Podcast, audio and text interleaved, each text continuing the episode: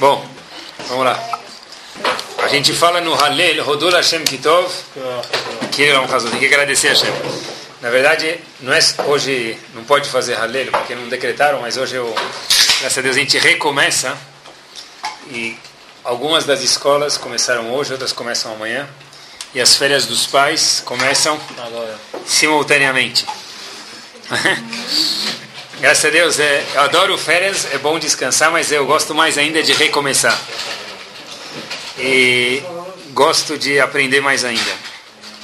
Sabe que agora nas férias, fui em dezembro, logo no fim de dezembro, eu fui para o Rio de Janeiro. E depois, como alguns já sabem, em janeiro, eu sentei no avião um mês depois, em janeiro, e comecei a o avião, sabe, dentro no, no avião tem aquela televisãozinha que mostra Posição. o destino do avião. E o avião passou uma hora, passou duas horas, passou três horas e o avião estava subindo. E a gente já quase via a bandeira dos Estados Unidos, Estados Unidos né?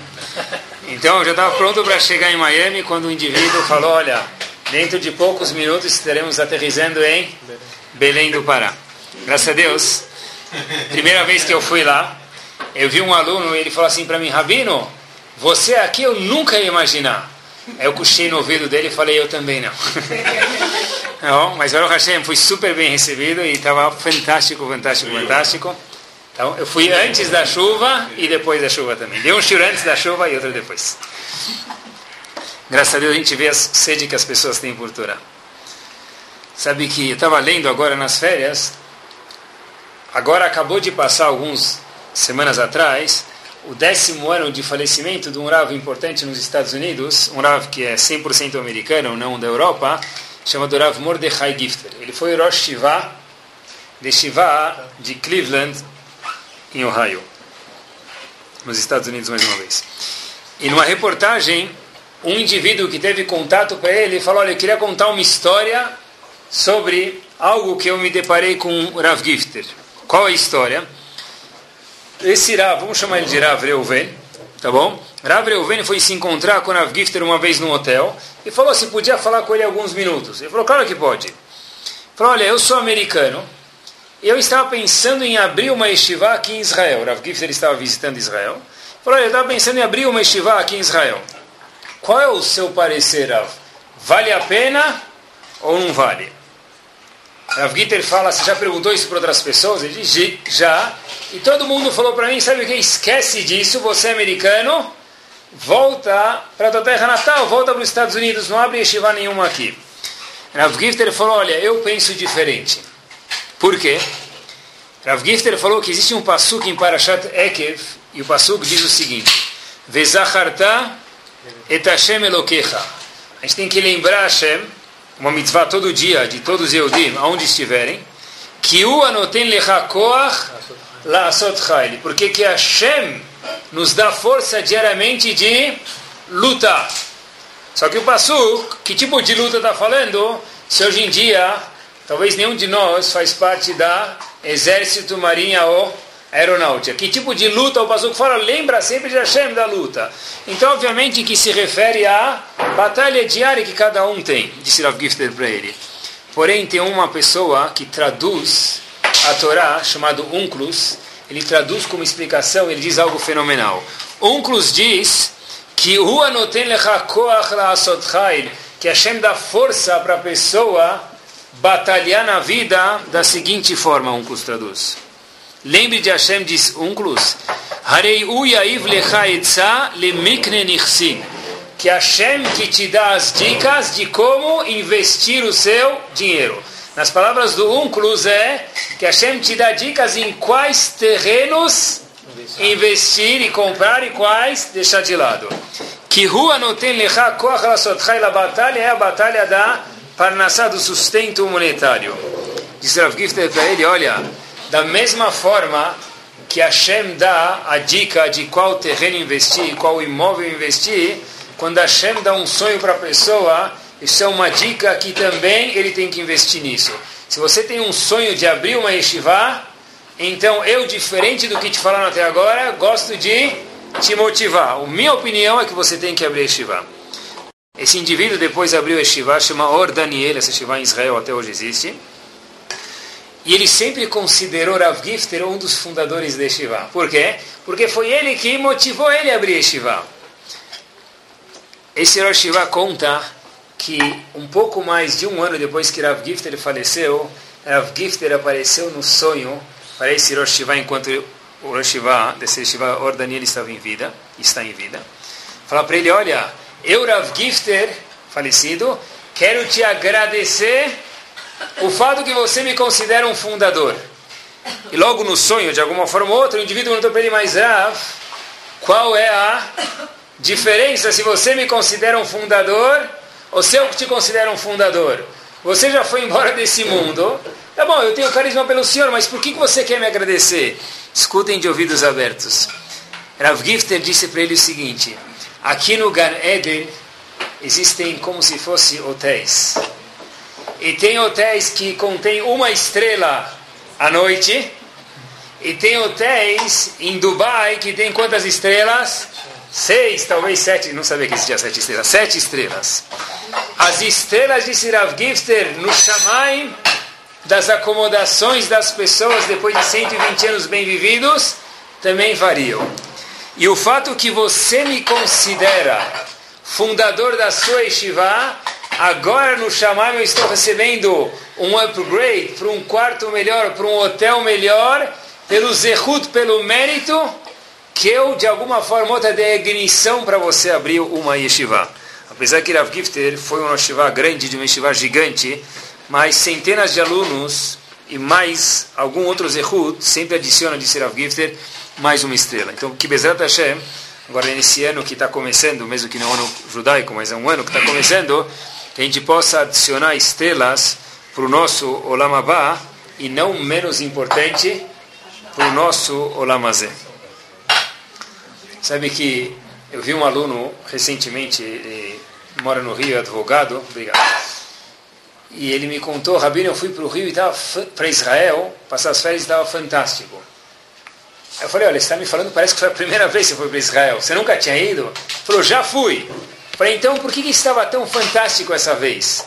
Falou, Israel é o mesmo. Porém, eu mudei.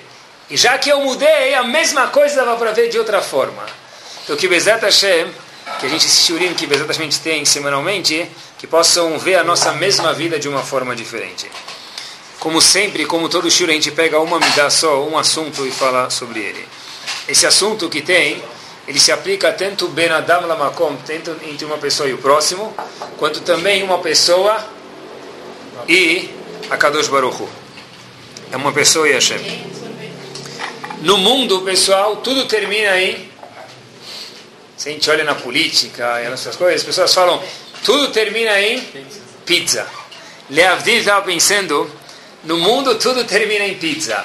Na Torá, tudo tem uma origem aonde, tudo começa aonde? Em Bereshit. Na rua, tudo termina em pizza. Na Torá, tudo tem uma origem, o DNA, uma semente dentro do livro de Bereshit.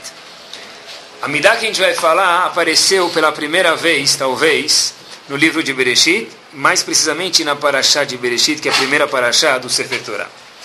A história entre Cain e Hevel, a gente conhece. A história, brevemente, é que a Kadosh Baruch Hu aceitou a oferenda de Hevel e rejeitou a oferenda de Cain. Diz o Pasuk, Vel Cain veio minchato lo Hashem falou: Olha, a oferenda de Cain eu não quero, a oferenda de Hevel eu sim quero. Qual a reação normal de uma pessoa que foi rejeitada, que foi negada? Qual, a pessoa vai ficar feliz ou triste? Qual a reação, reação emocional? Psicológica, certeza, vai ficar triste. A pessoa fica chateada. Logo diz, Hashem vai harle kain meod vai plupaná, vai reação normal. Caim ficou bravo, porque não receberam a oferenda dele, Hashem não recebeu, e ficou chateado. Hashem pergunta para Caim uma pergunta, Lama haralecha velama lafnu panecha. Por que você ficou bravo? Tá bom, talvez não deve ficar bravo, mas olha a segunda pergunta que Hashem faz para Caim. Por que você ficou chateado? Me permitam Lichorá é uma pergunta vazia e tola. Por que você ficou chateado? Como assim por que ficou chateado? Que pessoa que não ia ficar chateada se fosse rejeitada? O indivíduo veio trazer um corban, a primeira oferenda talvez do mundo, da criação do mundo, Hashem rejeita ele. O irmão dele traz, ele é aceito. Aí Hashem pergunta para mim, Cain, por que eu estou chateado? Pergunta óbvio, eu estou chateado, sabe por quê? Porque eu fui negado, porque eu fui rejeitado. Talvez Cain está longe da gente. Vamos trazer isso para os nossos dias, algum exemplo talvez. Uma pessoa vai pedir, vai entregar o currículo dele, está procurando emprego, vamos dizer. E a pessoa espera ansiosamente a resposta e vem, fonte tamanho 26, impresso no Word, um papel escrito não. Como a pessoa vai sentir? Ele ficou uma semana esperando a resposta. Conseguiu emprego? Não. Outro exemplo, talvez das épocas do antigamente, o aluno tenta porque tenta arranjar uma excuse, uma desculpa para sair antes da aula. Então ele escreve no anuário, pede bilhete, escreve na agenda, talvez o ano que vem vai escrever no BlackBerry ou no Palm, de algum jeito, para o diretor, para o coordenador, para o Bedel liberar ele. Ele ficou uma semana pensando como sair mais cedo a semana que vem. Ele manda o papel, manda o anuário, manda o bilhete, falam, olha, você quer sair mais cedo? Quero. Não. Quando é que a pessoa vai ficar chateada? Qual é a resposta, pessoal? Da pergunta, Hashem fala para Caim, por que você ficou chateado? Porque eu pensei, eu tentei, eu quis. Você aceitou o corban do meu irmão, você não aceitou, é óbvio que eu vou ficar chateado. Que tipo de pergunta é essa que Hashem fez para ele? Por que Hashem esperava, talvez, que ele não ficasse chateado? Eu vi uma história, história famosa no mundo da Torá. Existe um Rav de uma dinastia Soloveitchik, o Rav de Brisk, Rav Chaim Soloveitchik, Rav Chaim Brisk, de Shivá de Brisk e da cidade de Brisk, viveu em mais ou menos 1890 1900. Ele conta que ele era um Dayan, ele era o chefe de um tribunal, ele supervisionava um tribunal, uma corte judaica em Brisk. Veio um açougueiro com uma pergunta. E a pergunta é: será que a shkita foi bem feita ou mal feita? Será que a carne pode ser kasher eu posso revender ela para o açougue kasher ou ela é tarif. Sentam no açougue, julgam o caso e o veredito é que a carne é tarif. Lembrem vocês, hoje em dia, se uma pessoa faz shkita e descobre que a carne é tarif, o que ele faz com a carne? Vende para o não Yehudi. Ele vai perder, se vendesse para o açougue kasher ia valer mais, mas ele perde alguma coisa, mas ainda vende. Nos dias de antigamente, vender, falarem que a carne é taref, era um prejuízo gigante, porque a carne vai para o lixo, ninguém vai comer, talvez o cachorro. E falaram, não, antigamente não tinha esse acordo. As pessoas jogavam fora e o goi comprava muito, muito barato. Então, mais uma vez, o açougueiro escuta a resposta que a carne é taref. O açougueiro escuta, talvez para os nossos dias, que roubaram o carro dele no aleno e não tinha seguro. Qual é a reação do açougueiro? O açougueiro fala, tá bom, se esse é o psaque, se esse é o veredito, eu, brasileiramente falando, estou sussa. Passa um tempo, o mesmo açougueiro volta para o mesmo Bedin, e ele volta que ele teve uma, uma discussão com alguém, e precisava resolver um caso e ver quem tem que pagar para quem. Ele para Reuven ou Reuven para ele. Ele vem no Bedin, o Bedin resolve e diz que o açougueiro tem que pagar, vamos dizer, 50 dólares para Reuven. E o açougueiro começa a ficar bravo contra o Bedin. O açougueiro começa a se comportar, perde a estrutura de um ser humano normal. Sai de si. As pessoas olham, acalmam ele, toma dois Tilenol, vai para casa dormir, meu amigo. Sai do Bedin, os alunos que lá estavam presentes perguntaram para o gigante da geração, Rav Chaim Mibrisk, Rav Chaim Soloveitch Graf, o que aconteceu? O mesmo açougueiro, algumas semanas atrás, perdeu uma vaca que valia muito mais que 50 dólares. Falou, se esse é o psaque, se esse é o veredito, eu aceito. Algumas semanas depois, ele vem aqui e tem que pagar 50 dólares, que é muito menos do que o valor da vaca inicial, e ele vira aqui uma vaca, literalmente. O que, aconteceu, Rav? Rav Chaim Brisk deu a resposta no alvo. Diz Rav Chaim Brisk, fantástico, isso mesmo. O primeiro caso era uma pergunta de Allahá. Não era o açougueiro versus a vaca. Era o açougueiro consultando o Shulchan Aruch. O Bedin falou, olha, nesse caso a sua vaca é taref. Mesmo que a perda é grande, o açougueiro falou, sou uma pessoa religiosa, eu aceito. Chaim Brisk, o segundo caso era o açougueiro contra alguém. E já que era o açougueiro contra alguém, peraí, aí já não é mais o valor, é o quê? É o cavô da pessoa, é a honra da pessoa, é como eu vou perder para ele. Aí sim me incomoda, e o açougueiro saiu de si e se transformou de um açougueiro numa vaca, como a gente mencionou anteriormente. Isso que diz Rav Brisk.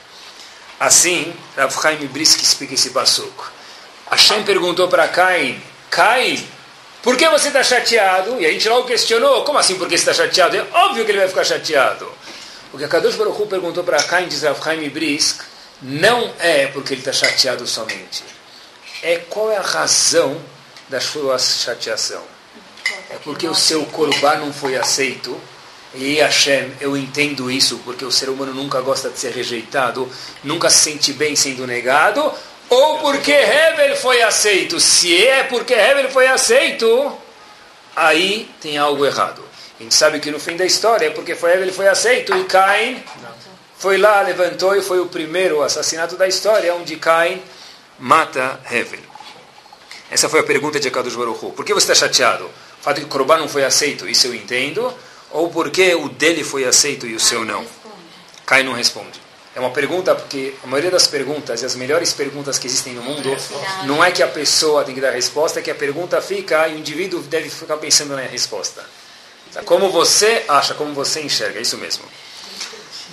A pergunta, pessoal, é por que foi aceito?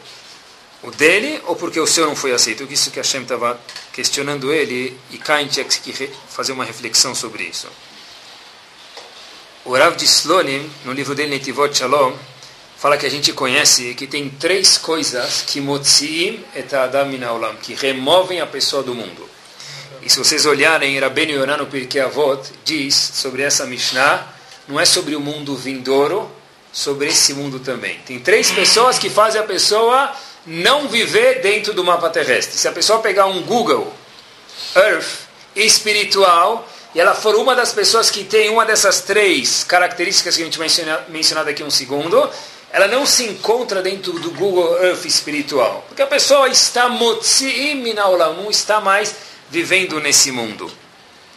Quais são as três? Kina, Tanai, Tavai Kavod. Kina é inveja, o que aconteceu com Caim. Tava são prazeres e kavod. Uma pessoa que está sempre atrás de inveja, uma pessoa que sempre fica se comparando com os outros, essa pessoa não consegue viver. Uma pessoa que tem sempre atrás das vontades físicas e prazeres, a pessoa nunca está satisfeita e não vive, mesmo que ele tem tudo, mas na verdade ele não tem nada. E uma pessoa que está sempre atrás do kavod, kavod é quanto o outro, que aliás eu vou ganhar na sinagoga como ele vai me cumprimentar? Que tipo de convite, que tipo de festa eu vou ser convidada e que tipo eu não vou ser? E por que ele não me falou oi? Por que ele sentou do lado dele no bar mitzvah e não no meu? E etc, etc, etc. Essa pessoa não consegue viver. Diz Rav Dislonim, os três aconteceram no DNA do mundo que é Sefer Bereshit. Cain, primeiro episódio de Kiná, que foi inveja de Hevel. Logo depois, houve o Mabul. Mabul é dilúvio, porque houve Mabul, estava, as pessoas estavam roubando dos outros, queriam dinheiro dos outros, os animais estavam tendo relações sexuais com outras espécies porque queriam experimentar novas aventuras, estava desejos físicos e sexuais. E por último, Kavod, onde aparece em Sefer Bereshit, Dora Flaga na Torre de Babel, as, construíram a Torre de Babel para ir contra Hashem, para mostrar que nós somos mais fortes do que Hashem. Kina, Tava e Kavod, respectivamente, Cain, Mabul, dilúvio, e por último, Dora Flagá, que é a Torre de Babel. Um passo adiante, tem um Rosh Shiva, que foi Rosh Shiva em Brooklyn, né, Shiva de Toravadat, Rav Gedalia Shor, ele tem um livro chamado Or Gedalial, ele faz uma observação muito curiosa. Ele fala o seguinte, olhem que legal, por que, que o povo judeu foi parar no Egito, historicamente? O que, que fez a gente ir para o Egito? Tá bom, mas eu, a fome aconteceu por quê? Fantástico. Hashem falou para Avram Avinu, olha. O seu povo Avram, o teu neto, teu bisneto e tataraneto vai morar no Egito e depois vai sair de uma forma nobre, que é o que a gente comemora. É? Não, espera isso, alguma terra, isso. Tá bom? Agora, vai ser em alguma terra que não pertence a eles, isso, e vai morar lá e depois vai sair de uma forma nobre que a gente comemora na festa de Pesach. Essa história aconteceu depois de Avram Avinu por uma promessa de Avram Avinu. Agora, os irmãos, como que chegou a primeira leva no aeroporto do Egito? Como chegaram os primeiros egípcios para o Egito? É? Yosef. Os irmãos venderam Yosef e isso gerou com que Yosef sonhou, e a, a nevoar, a profecia do sonho era que os irmãos tinham que chegar no Egito e se ajoelhar para Yosef. O que, que os irmãos fizeram de errado? Venderam Yosef. Por isso foram parar no Egito. Mas espera aí, só um segundo. Hashem falou para Avram Avinu, que veio muito antes de Yosef, o seu povo vai parar em alguma terra e Hashem orquestrou isso de uma forma via Yosef e os irmãos. Mas Yosef e os irmãos se comportaram de uma forma boa.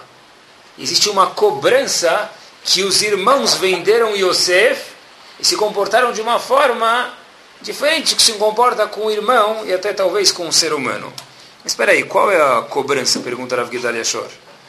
Eles orquestraram o plano de Hashem. Hashem queria que eles parassem lá. Hashem pode fazer de outra maneira. Hashem podia fazer de outra maneira, mas ele diz, ele traz um midrash que diz que os irmãos, Hashem injetou dentro do sangue dos irmãos uma vontade que eles não tinham como ir contra a novidade de vender Yosef. Então, qual é a reclamação contra os irmãos de Yosef que venderam Yosef? Qual é a crítica contra os irmãos de Yosef que colocaram ele num poço? Diz Rav Gedalia Shor, prestem atenção, é verdade. Hashem quis, Hashem pediu, e eles tinham que vender sobre isso. Eles não tinham Bechirat Chovshit, não tinham nem livre-arbítrio. O problema foi o que? O feeling com o qual eles fizeram isso. Os irmãos fizeram isso com raiva, com inveja. Meu irmão Yosef vai ser presidente de Washington. E eu, que sou mais velho do que ele, vou ficar sentado aqui atrás? Hashem cobrou dos irmãos não o fato de vender Hidush gigante, porque sobre isso eles não tinham livre-arbítrio, assim diz Rav Gedalia Shor, ele prova isso de um Midrash. Hashem cobrou dos irmãos o quê? A razão pela qual eles venderam. Porque venderam isso, mas com dentro da barriga deles, lá no fundo, havia, kina, havia inveja, que é a Midah, que Bezat Hashem a gente vai falar e dedicar nosso shiur sobre isso. E por isso, houveram, que a gente já mencionou outra vez, Asarar o Gemalchut, aqueles dez mártires que, que apareceram no Talmud, que morreram pela, pelo que os irmãos venderam Yosef. Mas não tinham como sair dessa, Masbut, não tinham como sair dessa. Vender Yosef não foi o problema, o problema foi o feeling, a emoção pela qual eles venderam Yosef, que havia kiná misturado, inveja misturada. By the way, a gente vê aqui entre parênteses que uma mesma ação pode ser gloriosa, eu estou cumprindo uma mitzvah de Hashem, ou se tem algum feeling, alguma emoção negativa, essa mesma ação vira uma, haverá um pecado gigante. Porque a mesma ação de vender Yosef foi um plano de Hashem, sobre isso eles estavam fazendo talvez uma mitzvah, porque não tinham nem livre-arbítrio. Mas no momento que eles injetaram na ação inveja, isso se transformou numa verá. Esse shiur, talvez eu estava pensando um pouquinho nas férias, ele é mais do que nunca nogueia, mais do que nunca vivo e relevante aos nossos dias. Porque a gente vive num mundo, mesmo que a gente talvez não pense isso ou pense, tanto faz, é um mundo que não, não estava vivo há 500 anos atrás, mas pelo que dizem aí na história, cada vez mais e mais e mais, pode ser por causa da globalização, pode ser por causa do primeiro mundo, do segundo mundo, do terceiro mundo, desenvolvido ou subdesenvolvido, cada vez o mundo mais fica competitivo.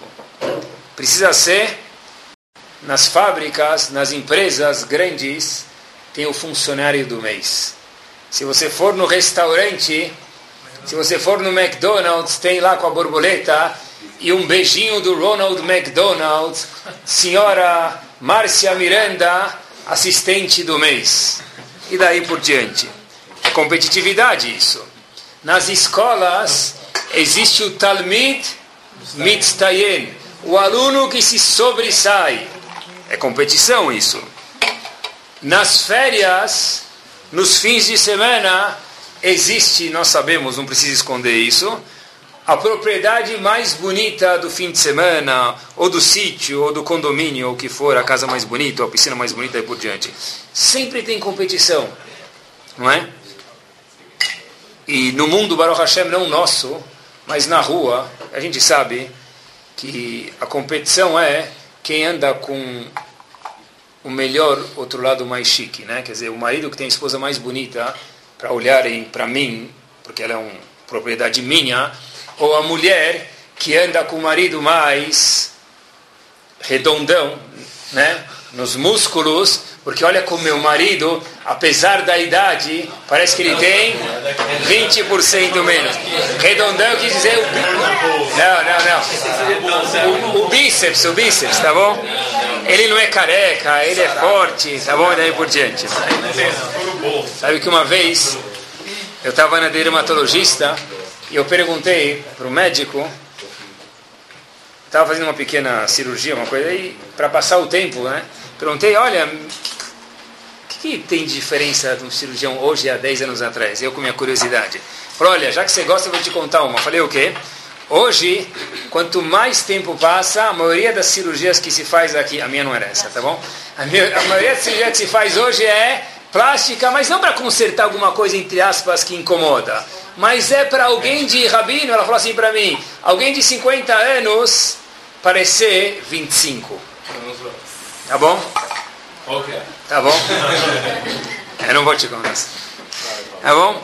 Então, na verdade, o mundo cada vez mais e mais está mais competitivo e cada vez mais é quem é o marido mais bonito, a esposa mais bonita e por diante.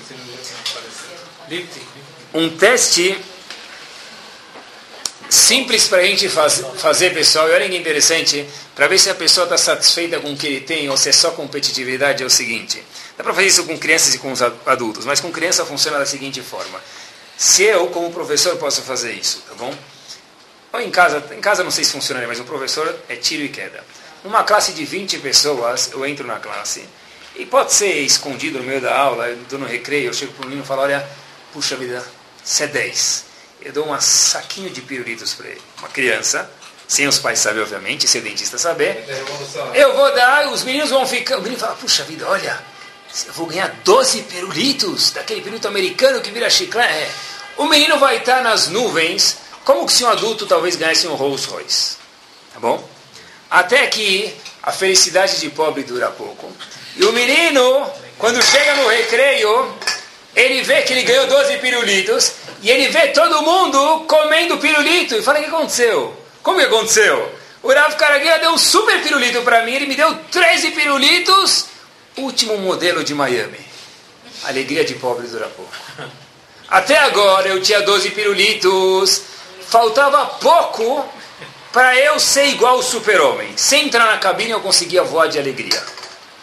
Mas agora que o meu vizinho ganhou 13 pirulitos, e modelo 2011 de Miami, acabou, porque o meu é 2010. A pergunta que se faz é assim mesmo, pirulito é para eles e para a gente, só muda o pirulito, mas a ideia é a mesma. O que me interessa é o pirulito ou que o outro tem? Se é o pirulito, Hashem perguntou para Caim, por que você está chateado? Se é o pirulito, mathaf, não tem problema. E você, quando você tem sartén, agora se é porque você tem pirulito e o vizinho da varanda do lado tem 13 e você tem 12, Hashem perguntou para Caim, Habibi, o que aconteceu? É porque o dele foi aceito ou porque o seu não foi aceito? Isso é nada mais, nada menos do que a midá embutida de quina, de inverso. Tá bom, Vamos do pirulito. É, vamos ver quando é bom. É. Vamos, isso, ambição é bom, a gente vai ver daqui a um segundo. Vamos ver, pessoal, quando é bom, mas deixa eu mostrar quando que dá para ver se é inveja ou ambição. O exemplo do, do o exemplo do, do pirulito, talvez transformado para alguns anos depois, para a nossa idade, seria o seguinte: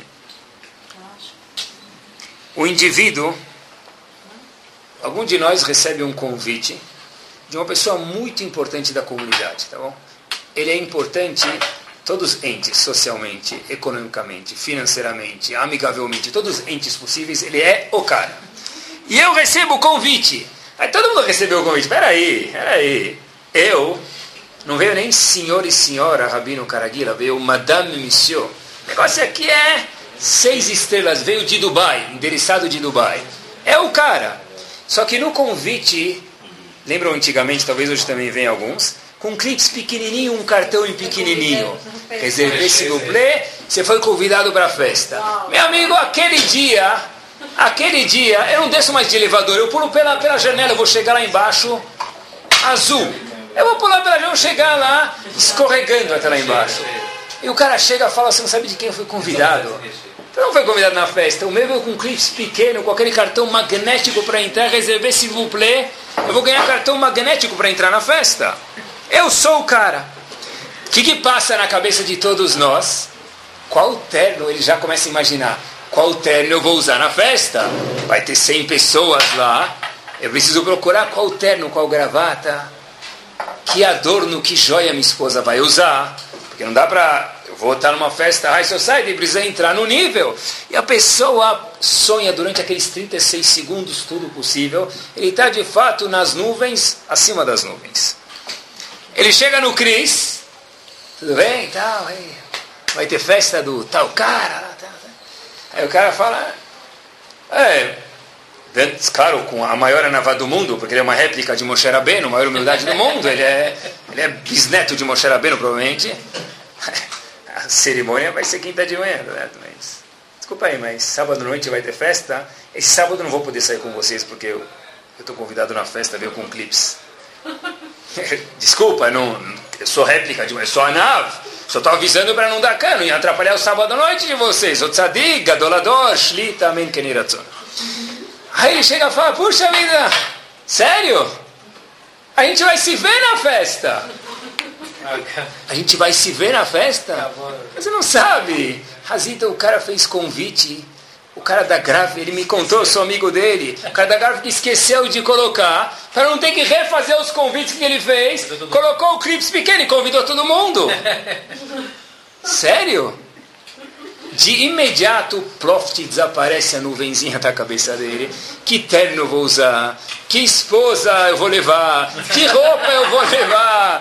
Se, né, se... Acabou! Eu vou com qualquer uma das três que eu tenho, né? Vou qualquer uma. Por quê? Sabe o que? Acho que eu nem vou. Todo mundo foi convidado? Vamos sair jantar fora. Sai jantar, eu jantar fora lá com todo mundo aqui. Eu prefiro exclusivité aqui no restaurante chique de não sei da onde. Pessoal, de novo, é o pirulito com o pessoal mais velho conosco. Eu quero ser convidado, eu quero exclusivité, s'il te plaît. É um pouquinho da minha idade, Kina. De, de, Kina. Tudo começou em Hevel, os irmãos de Yosef e daí por diante. O objetivo do homem não é ter, vírgula, é ter mais do que os outros. E eu acho, eu pensei bastante, que existe duas midot, dois traços pessoais, que a pessoa pode ter tudo e ao mesmo tempo não ter nada. Uma delas é shalom, a pessoa que lo aleno não tem paz, ela tem tudo e ao mesmo tempo não tem nada, não é o tema do show de hoje. E o segundo tema que eu acho que é o show de hoje, que a gente está falando, é, é que a pessoa pode ter tudo e ao mesmo tempo não tem nada, se a pessoa não trabalha sobre a quina, sobre a inveja dele. Porque por mais chique que o carro da pessoa seja, duas semanas depois vai sair um modelo um pouco melhor e o teu vizinho, quando passar buzinando, acabou a minha vida. Porque o ponto não é ter o carro, o ponto é ser mais chance quando eu parar na frente do restaurante, na frente da sinagoga ou na frente de qualquer lugar. todo mundo existe essa midá, porque ela está no DNA de Bereshit.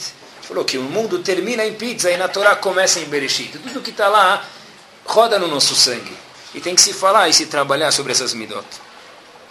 O Gaon Mevilna, na sua sabedoria tremenda, diz que a midá, ele explica isso em Pirkei Avot, que a midá de kiná, de inveja, está completamente ligada com Ain Ra'ah. Ain Ra'ah, para a gente entrar dentro da midá e ver até onde vai kiná, diz ele que Ain Ra'ah é eu não consigo ver o outro melhor do que eu. O problema não é eu ter, o problema é ele ter mais do que eu. Isso é o que gera, é o que liga a ignição para a pessoa chegar até Kiná. Kiná é uma consequência, a causa é eu não consigo ver o outro ter algo mais do que eu. Não ser só dinheiro, como a gente mencionou.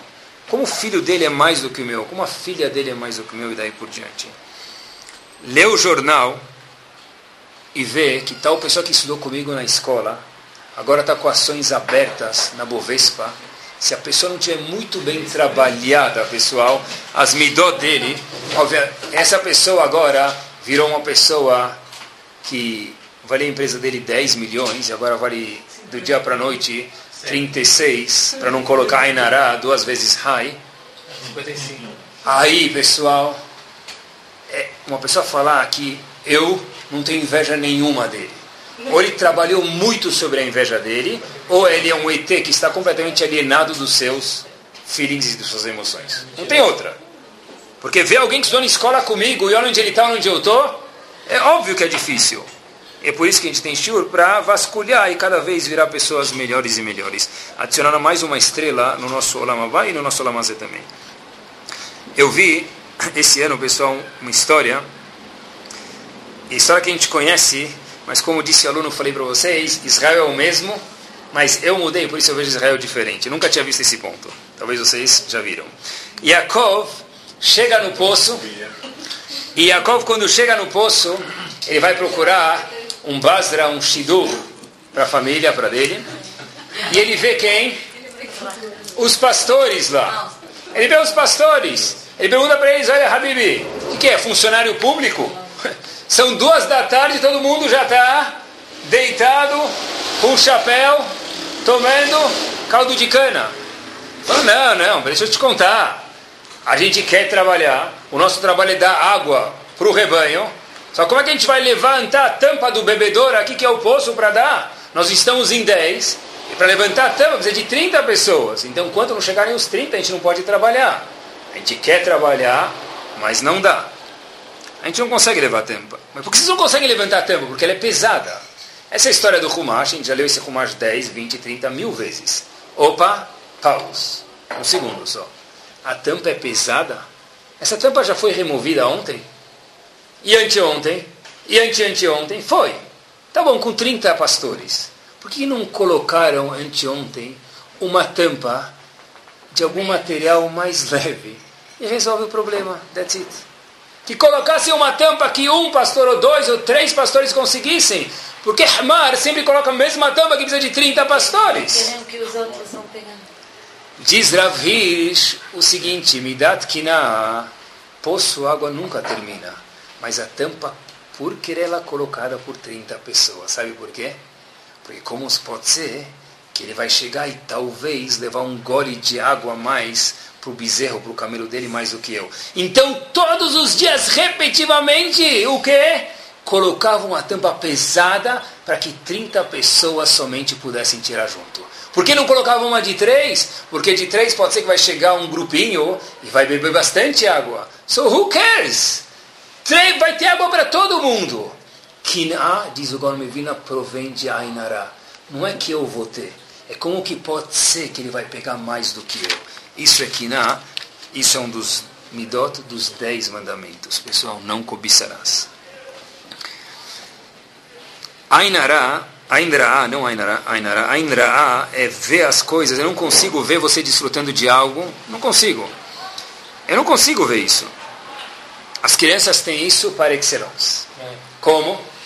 Meu filho, teu filho, nosso filho, vosso filho, eu, tu, ele, nós, vós, eles. A gente pode conjugar tudo. Tem um brinquedo que ele ganhou, ele usou uma vez e nunca mais. Está na prateleira. Está lá, se você pegar o espanador, depois de 15 minutos você consegue ver a cor do brinquedo, porque não dá nem para ver que o brinquedo existe. Não dava, agora vai dar. Por quê? Porque chegou quem? O primo do teu filho. Sim? E ele, aba, aba, aba, deixa eu pegar. E a mãe, obviamente, fala, claro, meu filho nem sabe mais que existe brinquedo. Não sabe até que de imediato o primo toca no brinquedo, ele lembra Zecher Letziat Mitzrayim, ele lembra, ele entra no chip lá, lembranças de Moshe Rabbeinu, Avram Avino, aba, ele começa a gritar. Aí a mãe, obviamente, usando a sabedoria toda de Einstein, diz: Mas meu filho, esse brinquedo você já tinha, você nunca usou. Tititi, tititi, tititi. Mas eu E o menino começa a dar cambalhota, suar, chorar, gritar: Vem ambulância, vê o que está acontecendo em casa. O que, que ele quer? Não é que eu não brinco com brinquedo. Eu posso não brincar, mas ninguém estava brincando. No momento que eu, brin eu não brincar e alguém estiver brincando, aí machuca. Ain Ra não conseguir os outros desfrutarem é o que gera Kiná. No big deal para uma criança, obviamente. Ninguém fala para uma criança, peraí, vamos pegar o CD do Rabino, vai encontrar ele para escutar. Não é esse o objetivo. Mas para um adulto, sim, a gente tem que escutar isso. A gente sim tem que escutar isso. O mesmo que ele tem, como pode ser que alguém está desfrutando de alguma coisa? Agora a pergunta é, será que Kiná, inveja é sempre ruim? Como a gente sabe, nada é sempre ruim, pessoal. Por que não pode ser sempre ruim? a gente vê que a Kadosh Baruch Hu é chamado um Deus invejoso. Quando Deus é chamado invejoso, que Deus tem inveja, quando está escrito se o povo judeu for fazer avodazara, idolatria, Hashem fica com inveja.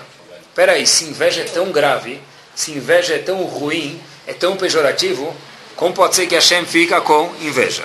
Ela tem que ser que a resposta é que o instinto de Kin'a, ele tem seus lados positivos e negativos. Quando é positivo, só quando vem proteger o que é da pessoa. Por exemplo, os animais, bode, quando ele vê um outro bode chegando na área dele, o que, ele faz? Ele vai demarcar o território dele, ele faz uma ação para demarcar o território dele para que nenhum outro bode masculino entre mexer com as cabras dele. Sim? Isso é um tipo de kiná, não que está analisando o comportamento do bode, mas só para entender, é uma coisa produtiva. Por exemplo, um homem que trabalha sobre alguma coisa, ele criou, ele inventou, ele desenvolveu, alguém vem roubar isso dele, essa aqui não uma quina positiva. Eu, eu trabalhei para isso. Como que você vem roubar isso meu? Essa quina é uma quina permitida. Fato é, esse tipo de quina é essa inveja que Hashem tem. Quando o povo judeu que Hashem fala, eu cuidei dele e agora vocês estão me trocando por outro Deus, essa aqui na Hashem tem, porque Hashem investiu na gente, e agora a gente está trocando ele por um pedaço de madeira, por alguma estátua inútil. Essa aqui na tem. Essa aqui na ela é permitida. Por exemplo, quando tem um medicamento, quantos anos precisa para fazer um genérico? 10 anos, não é? Acho que é 10 anos. Por quê? É assim que tem que ser mesmo. Eu desenvolvi um medicamento, você coloca no microscópio, eu gastei milhões de dólares e, e faz a mesma coisa com outro nome e vende por um quarto do preço? Depois de 10 anos, talvez, a lei permite, mas antes não, por quê? Isso é esse tipo de que não é permitido. Porque eu trabalhei por isso, vai roubar isso de mim? Isso é gezer, isso é roubo. Essa quiná de proteger o meu patrimônio, essa quiná é a única permitida. A gente vê lá na Torá. Quer ver? Algumas são ruins. A gente pensa, assim, quando é permitido, quando eu quero proteger o que é meu, não que eu não quero que o outro tenha mais do que eu. Precisam de um Kohen Gadol para amanhã em Yom Kippur, vamos dizer, trabalhar no Betamigdash. A gente não sabe quem é Kohen. Como eu posso saber quem é Kohen? Vem duas testemunhas e falam, esse indivíduo é Kohen. Acreditamos neles ou não? Claro. Tudo na Torá funciona conforme duas testemunhas. Duas pessoas viram tal pessoa fazendo Hilul Shabbat, pode castigar ele ou não, conforme a Torá manda. Se tem duas testemunhas sim, se não, não. Para toda a Torá, duas testemunhas. Eu comprei o carro dele, é meu carro, é minha vaca, é meu apartamento, me prova. Tem duas testemunhas assinadas aqui no contrato. Isso prova, de acordo com a Torá, tudo prova através de duas testemunhas. Tudo não, menos uma coisa. O que, que não serve nem mil testemunhas? Qual a única coisa na Torá inteira que não serve muitas testemunhas? Nem um milhão de testemunhas. Nem Moshe Rabbeinu não adianta. Novidade. A gente conhece, só que talvez nunca pensou desse jeito. Sotá. O homem suspeitou da esposa dele. Reuven, Avraham, suspeita de Sarah. Vem duas pessoas e fala, Abraham. Moshe Rabbeinu estava lá do lado e fala, Abraham, eu vi que esse indivíduo entrou no quarto com sua esposa, mas não fez absolutamente nada, nem encostou nela. Não adianta nada. Vem Abraão e vem outro, você vem Eliel Navi e testemunham. Não adianta nada. Como que a gente desprova, a gente tira essa quina, essa inveja do marido com aquele outro homem que entrou no mesmo quarto que a esposa dele, só através de fazer um milagre. Em outras palavras, só Hashem pode desmentir e contra essa quina. Por que na Torá inteira, pergunta Rav Yaakov Kaminetsky, a Torá inteira serve dois edim, sem nenhuma exceção. Só em Sotá precisa vir Hashem e testemunhar. Rav Yaakov Kaminetsky é o seguinte, porque o homem trabalha com dois elementos sempre, racional e emocional. O único jeito de acalmar aqui na inveja da pessoa é quando o próprio Akadosh Baruch Hu vem dar um tapa nas costas dele e fala, calmate-te. Madhav, eu achei, estou testemunhando que sua esposa entrou no quarto com outro homem, ela errou, mas eu juro que ele nem tocou nela. Aí o homem se acalma. Se Moshe Rabbeinu vier com Eliel Anavi, não adianta. Por quê? Porque a quiná do homem é tão forte que às vezes só Hashem pode acalmar. Por isso que em todos os exemplos da Torá inteira, dois edim servem, aqui não serve. Duas testemunhas servem, aqui não serve. Nesse caso não tem problema, porque essa quiná é, é produtiva, porque o homem tem que proteger o que é dele de verdade. Homem liberal, homem trouxa, homem bobo, nesse caso. Qual o remédio para quiná que é o décimo mandamento da Torá, só para a gente terminar, o remédio da Kiná contra a pessoal, é é o décimo mandamento, o remédio é o primeiro mandamento. Só tem um remédio. Anohi Hashem Elokecha. Eu sou o seu Deus. Entender que o homem não entende absolutamente nada. É acordar de manhã, quando fazer a brachá, Baruch Hashem Elokeinu melech she'asali kol tzorki que Hashem, She'asali Kol que Hashem fez tudo o que eu preciso, o que eu preciso eu tenho, esse é o único remédio contra a inveja. Porque sempre na garagem vai ter um carro mais bonito. Sempre na comunidade vai ter um apartamento mais bonito. Uma mulher mais bonita ou um marido mais, mais forte, bonito, ou como vocês falaram, com bolso mais recheado, tanto faz. Mas é entender, pessoal, assim que os homens interpretam as atitudes das mulheres. Mas, pessoal, preste atenção a entender, só para terminar, que o remédio contra a na vacina contra a inveja é a Nohi Hashem Elokecha, entender que um homem que não tem imunidade, não tem fé que Hashem deu um pacote para cada um, essa pessoa está perdida, nunca vai controlar a inveja dele. E para entender como a gente não entende nada, eu vou terminar com uma história que eu li nas férias. A história se passa logo antes da Segunda Guerra Mundial, em Lod, na Europa, logo antes da Segunda Guerra Mundial. O pai estava na cozinha, antes de Shabbat, ajudando a mãe, a e a gente sabe que a mitzvah de preparar a vela de Shabbat, by the way, é sempre do homem. A mulher acende, mas quem tem que preparar a vela, melhor ainda, azeite e pavio, é o homem. Já se faradio, acho que nazi, não faz diferença. Tá bom? Então, o homem foi preparar o azeite para a esposa acender a vela de Shabbat em Lodz, e de repente a esposa foi acender e viu a criança correndo em volta da vela. E ela fala para o filho: Olha, filho, para de correr em volta da vela. E o 20, o menino não para e cai um pouquinho da lamparina, vira em cima da mão do braço do menino, braço direito, queima o menino e fica uma cicatriz. E os pais falam: Puxa vida, olha, eu fui acender a vela de Shabbat, que me dar de volta um filho com uma cicatriz. Nada grave, mas quando levantar a manga é uma coisa que incomoda e uma coisa feia. O filho Shlomo com três anos de idade com uma cicatriz. E a história continua que esse mesmo, essa mesma cidade de Lodz, depois de um tempo, vira império do domínio nazista. O pai de Shlomo, Avraham, é deportado para o gueto junto com a família dele. Avraham, o pai, Shlomo, o filho que ficou com a cicatriz. E o pai sozinho vai para Helmeno, que é um campo de trabalho e etc. e tal, em Lodz não sobra absolutamente nada depois de alguns meses e anos em Lodz, não sobrou nada, a história nos conta. Avraham, sobretudo, era um bom costureiro quando para no campo de extermínio em Helmno. Avram era um bom costureiro e os nazistas gostaram do trabalho dele e colocam Avram, que é o pai do menino, para fazer uniformes para SS e cuidar dos uniformes dos oficiais nazistas. Isso mantém ele vivo fisicamente, no mínimo possível para continuar vivo. Termina a guerra, os campos são abertos e os prisioneiros nem acreditavam mais que podia fugir de verdade e podiam fugir. Mas a pergunta era: para onde? Abraão não sabia para onde fugir, o pai. Abraão foi para a Rússia, é o único lugar que ele conseguiu ir. E Abraão, como um bom Yehudi, viu lá outros Yehudim que fugiram também do holocausto e falou, olha, eu preciso, como Yehudi, ensinar alguma coisa de Torá que eu sei para eles, porque senão o que, que vai sobrar da Torá? Então Abraão, o pai daquele Shloime, vai lá e começa a ensinar para um ou outro alguma coisinha de Torá. E obviamente que a história se repete. A Rússia comunista vê Avram fazendo isso e mais uma vez Avram conta que tudo se repete. Ele foi de novo extraditado para mais um campo de trabalho. Avram vai parar na Sibéria. Avram foi convicto de ter que ficar lá 10 anos. Ele conta que havia um guarda, e o nome dele é muito russo mesmo e cruel, Natishka. Era o nome do guarda, assim conta o pai. Avraham.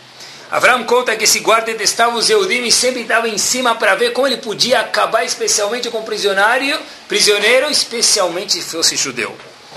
Finalmente, último dia, última noite de Avraham na Sibéria, e ele sabia que ele estava sendo olhado de quatro, oito olhos. Avraham não podia deixar de fazer o que ele fez durante todo o tempo que ele passou na Sibéria, ele tinha um cantinho que era o mini Betamidrash dele, a mini sinagoga dele. Abraão foi fazer a última arvit que ele ia fazer na Sibéria. Ele olha para trás, não tem ninguém, ele faz arvit e fala para Hashem, obrigado que hoje é minha última noite. Eu saí fisicamente, espiritualmente, são e salvo daqui, vou sair amanhã. Ele termina a me dar, ele olha para trás e ele acha que está sozinho em Gulag, na Sibéria, na última noite. Ele vê Natishka atrás dele. E Natishka diz, meu amigo, é a última noite sua aqui é a minha última noite de descontar toda a raiva que eu tenho contra vocês, Yudim. E Avram já é um indivíduo de mais de 50 anos de idade. Natisca é um jovem.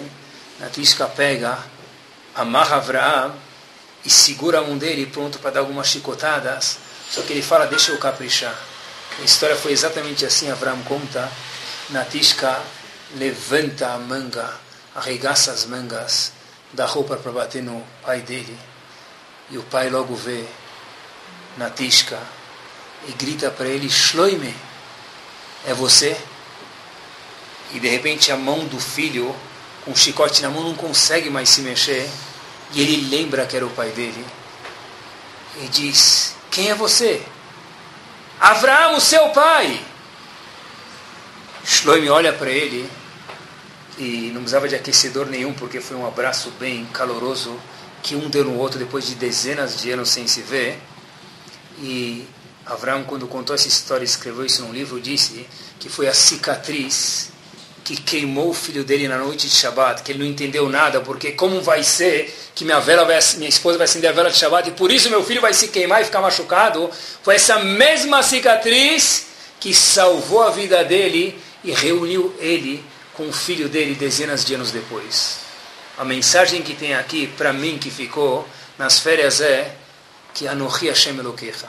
A Kadosh Baruch Hu sabe, e a gente sabe que ele sabe, mas tem que internalizar isso, exatamente o que ele faz com cada um, pessoal.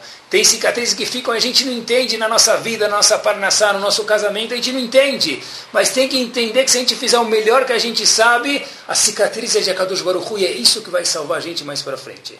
Que Bezat Hashem, a gente possa não olhar a consequência, mas a causa que é Onohi Hashem Lokecha, que Bezat Hashem, fazer a brachá de manhã, Sheasa li kol tzurki, que eu entendo cada vez mais que eu faço a brachá, a humanidade para frente, que Hashem me dá tudo o que eu preciso, meu vizinho tem, minha vizinha tem o que eles precisam, e assim de verdade, igual que Kinam, Mutzieta Damina Olam, uma pessoa que tem Anohi Hashem Lokecha, tem imuná, isso aqui faz a pessoa viver melhor e melhor, não só no Lamabá, adicionar uma esteira no hotel do Lamabá, como também na nossa vida nesse Lamazé.